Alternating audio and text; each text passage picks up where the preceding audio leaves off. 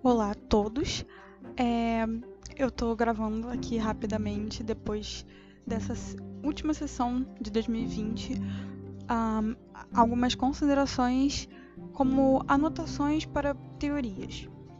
É, eu não fiz podcast na semana passada porque na minha concepção não teve muito acréscimo para a história do mundo de desconjuração, porque foi aquele de tentar, né? Foi aquele episódio mais light de só escape room e tudo mais. Então eu não vi a necessidade de fazer. Foi um episódio maravilhoso, foi, mas não teve um acréscimo para a história do mundo de desconjuração, por assim dizer. Então, pro mundo macro, né? Então, eu tô fazendo esse podcast rapidinho agora com algumas anotações dadas hoje. Foram poucas informações que a gente recebeu hoje basicamente sobre o Leonardo Gomes. E o que eu tenho de maior hipótese na minha cabeça. Primeiramente, vamos organizar as coisas. A informação que foi dada pra gente é que o Leonardo Gomes foi adotado e que ele foi ficou por um algum por alguns meses é, num conjunto habitacional fechado, né, um condomínio fechado, e é, depois ele foi devolvido para o orfanato. Então, eu, a partir disso, eu fiz uma hipótese do que pode ter acontecido. Sobre o que a gente sabe até agora sobre o Kian, ele já existe há muitos e muitos anos. E é, eu tenho a hipótese, isso é uma coisa particular minha, de que a forma que ele se mantém vivo é passando de corpo para corpo. Assim como a gente já viu que a alma no universo de desconjuração pode ser facilmente transferida, como a gente tem o caso da Agatha, a gente tem o caso do é, Fernando, que a alma deles foi transferida muito facilmente. Entre aspas, né? Não sei quais as dificuldades para isso, mas é uma coisa que pode ser transferida assim, não é uma coisa impossível. Então, o que eu penso é que de tempos em tempos a alma de, do Kian tem que ser transferida para um novo corpo. O que eu imagino é que o último corpo que ele estava era o do Virgílio, que foi morto pelo Veríssimo, que ele falou nesse episódio. E então eu imagino que os ocultistas, é, os scriptas, ficaram dependendo é, de achar um novo receptáculo para receber a alma de Kian. Então, a minha hipótese é que eles adotaram o Leonardo Gomes. Eu não sei se o Leonardo Gomes talvez tivesse algum porquê ser ele, que tinha que ser ele, ou simplesmente foi uma escolha aleatória dos scriptas. Mas eles adotaram ele por um tempo, fizeram os rituais nele e passaram a alma de Kian para ele. Ele volta pro orfanato, agora com a alma de Kian e acaba me influenciando e encantando é, crianças que viviam ali, sendo elas o Gal e outras, e eles acabam entrando pro culto.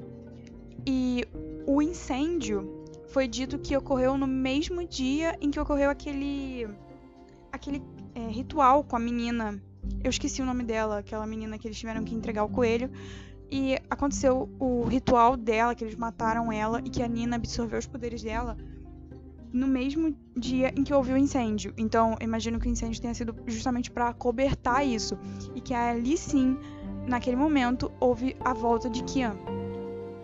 Um, esse é a minha teoria geral sobre o que está acontecendo agora e eu não tenho uma hipótese muito forte sobre por que Kian está acorrentado pelo Gal, porque o Gal tomou a frente nesse grupo, sendo que o Kian, tecnicamente, é que é o primeiro, é o que deveria saber mais. E eu imagino também que a, a mulher que apareceu agora na base é a Nina, porque pela fotinho que tem do orfanato, ela era uma menina negra e essa mulher agora é negra e a gente não tinha visto nenhum uh, ocultista uma ocultista, né, negra até agora, então, por conexão, imagino que seja ela. É, por ela não se vestir da forma que os scriptas se vestem, eu imagino talvez que seja até um outro grupo, sem ser necessariamente dos scriptas, que talvez ela e o Gal tenham se divergido em é, como fazer as coisas e o Gal tenha tomado a frente dos scriptas e ela tenha feito um outro grupo. Tem gente falando também que todas as uh, todos os ocultistas que apareceram agora na base são mulheres, eu não sei, não dá para confirmar isso pela, pelo desenho, porque estão todos usando é, muito, muito tecido, então não dá para saber pelas formas, mas imagino que seja, não seja um culto dos scriptas, seja um culto à parte. E o porquê dele estar libertando os outros ocultistas de outros grupos é um enigma. A gente sabe que está tudo conectado por aquele mapa encontrado na sessão anterior, né? Com o Alan e o Phelps de convidados. E aquele mapa meio que conecta todos. Então a gente sabe que os scriptas, o Kian, é o que conecta todos os cultistas. Mas é, não necessariamente. É, porque eles estão se reunindo agora, porque eles são peças e tudo isso. Basicamente, esse é um resumão é, bem rápido de tudo que está acontecendo. É, é, um podcast bem rapidinho, só para uma pegada sobre uh, últimos embasamentos que eu tenho sobre o RPG. Esse vai ser. Agora vai ter uma pausa e depois voltamos com mais. Uh, se você quiser ler o que teve até agora, eu comecei algumas sessões atrás a anotar é, várias coisas que estão acontecendo e vou pegando é, e criando hipóteses. É basicamente fazer um mini diário sobre o que está acontecendo, sobre o universo de desconjuração. E eu estou fazendo isso no meu Twitter. Não tem só uh, anotações sobre fatos, mas também tem algumas hipóteses e novas hipóteses e teorias são muito bem-vindas é, para vocês poderem falar comigo. Eu adoro conversar, eu estou muito carente por causa da quarentena. O meu arroba é espaçonautalete e favor venham falar comigo. Eu quero muito, muito, muito, muito fazer hipóteses, teorias e tudo sobre esse RPG maravilhoso que literalmente salvou minha quarentena. É isso, muito obrigada a todos, boas festas e tchau!